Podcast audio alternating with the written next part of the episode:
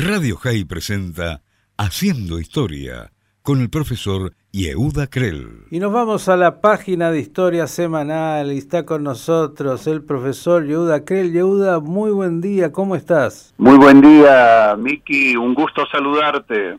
¿Qué tenemos hoy para compartir? Eh, vos sabés, Miki, que el 16 de agosto, pero de 1929, dieron inicio una serie de violentos disturbios y actos de terrorismo árabe contra la comunidad judía en Israel. Fue el corolario de una prolongada disputa entre musulmanes y judíos por el acceso al muro de los lamentos, con un elevado saldo de muertos, heridos y daños materiales. Los motivos de los disturbios fueron múltiples y de diversa envergadura.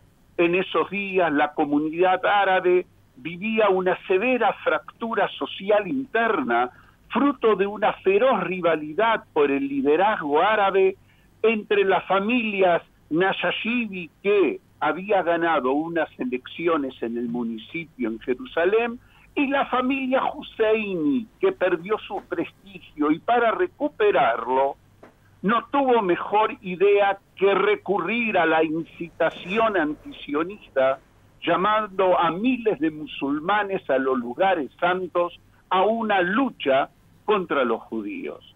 En esa misma época, mientras la sociedad árabe estaba fracturada, el Ishuf judío en Israel se recuperaba de una seria crisis económica gracias al desarrollo de la obra pública y la absorción de trabajadores en diversas empresas, acentuando en la calle árabe los sentimientos de frustración que iban creciendo ante la renovada aliá y el asentamiento judío.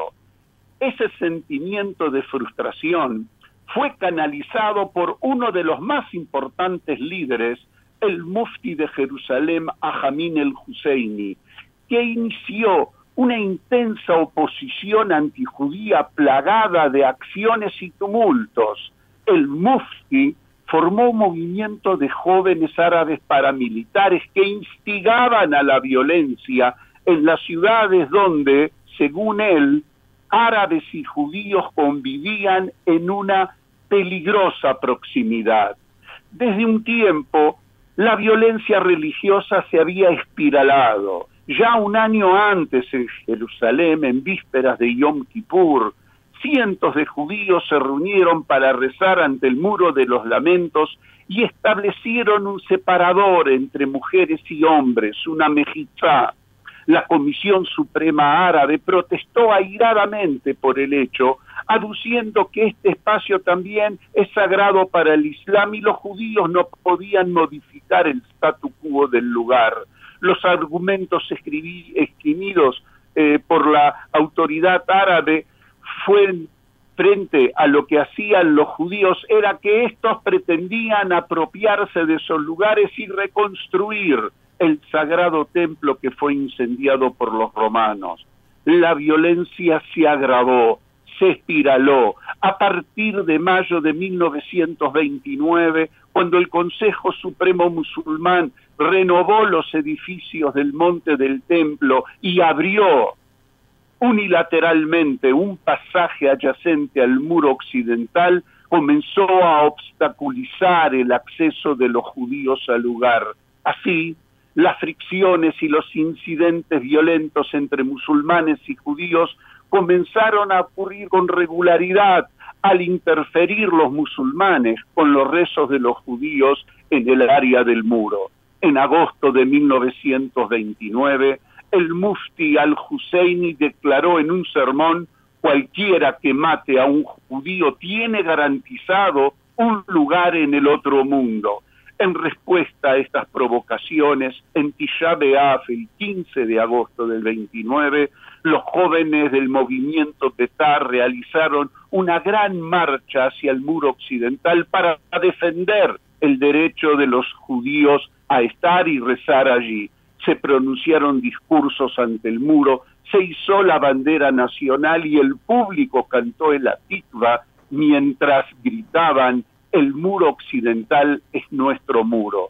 Al día siguiente, el 16 de agosto, los musulmanes celebraron el cumpleaños del profeta Mahoma en la plaza de la mezquita El Aqsa y salieron en respuesta a la manifestación judía.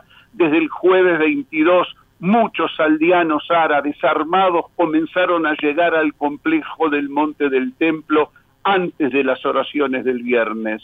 A partir de ese día, miles de aldeanos árabes en la zona acudieron en masa a Jerusalén para participar de la oración ya fuertemente armados. En ese día se escucharon los primeros disparos y esto se repitió como reguero de pólvora. Varios cientos de árabes comenzaron a atacar a los, transeúntes, a los judíos que estaban en las calles. Las turbas árabes se esparcieron rápidamente, atacaron los barrios judíos de Jerusalén de Measharim, Beit Vagan, Beit Akerem, demolieron casas en Talpiot y se apoderaron de Ramat Rachel. Una multitud de musulmanes irrumpió en los barrios judíos fuera del casco histórico también, asesinando a judíos, incendiando y destruyendo sinagogas y casas. La peor parte sucedió en Hebrón. Los disturbios se extendieron en esa ciudad donde se llevó a cabo una masacre cuyas víctimas fueron principalmente estudiantes de una yeshiva con un saldo de 67 muertos solamente en Hebrón, ancianos, mujeres y niños en espeluznantes acciones. La matanza de Hebrón ocurrió ante una policía británica que no movió un dedo para detener a los asesinos. La antigua comunidad judía que vivió en esa ciudad durante largos, largos siglos fue completamente aniquilada y los pocos sobrevivientes fueron evacuados. También las antiguas juderías de Gaza, Naplusa, Rambla, Jenin, Acre, con un largo pasado histórico hasta de la época medieval, fueron rescatados sin permitirles el regreso a sus casas. Los judíos de Tel Aviv, Jafo, Haifa, Sfat, Beit lograron repeler los ataques árabes con la ayuda de grupos activistas de la defensa judía. También lo sufrieron Moshavot y Kibbutzim, como Gedera, Mishmara Emek, Bertuvia, Faruria, que fueron gravemente atacados, sufrieron saqueos e incendios.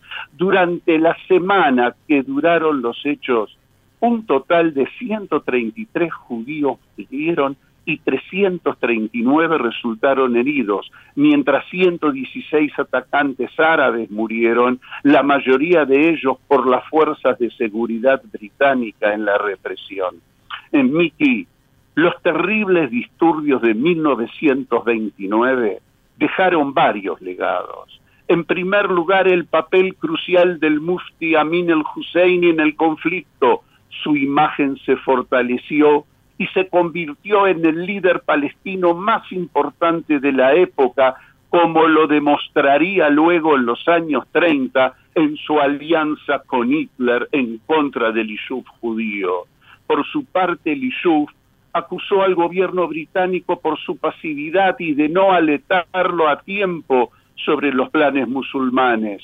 Ahí comprendió la agencia judía que a partir de estos sucesos la defensa de los judíos debía estar solamente en sus manos y en el futuro debería anticiparse a los hechos. Mientras tanto, el mandato británico, como siempre, tardó en reaccionar a los desórdenes y a la violencia. El gobierno de Londres envió una comisión para investigar in situ los trágicos sucesos. El corolario fue un informe que el gobierno de Londres utilizó para dictar en 1930 un nuevo libro blanco. Haciendo uso de la típica ambigüedad británica, el texto incorporó un novedoso concepto de capacidad de absorción económica de la tierra. Es decir, no se debía permitir la inmigración de los judíos si ésta ocasionaba la desocupación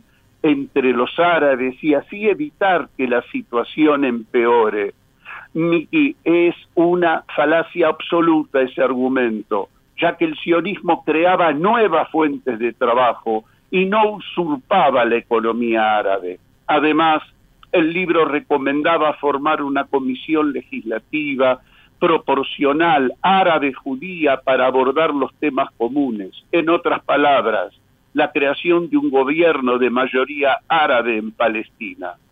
A partir de estos sucesos, los años 30, los difíciles años 30 que estaban por venir, marcarían en el Ishuf un punto de inflexión en su lucha hacia el logro de un país soberano para todo el pueblo judío.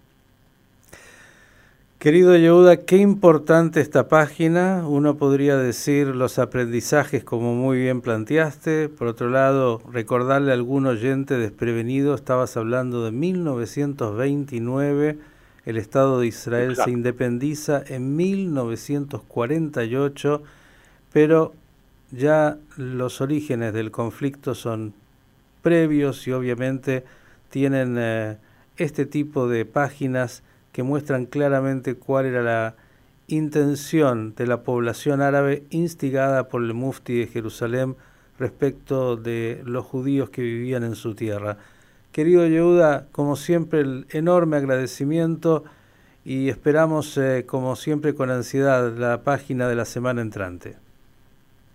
Fue un gusto, muy buena semana, Miki. El profesor Yehuda Krell, mm, para escuchar, para saber porque la historia mm, se proyecta siempre en el presente.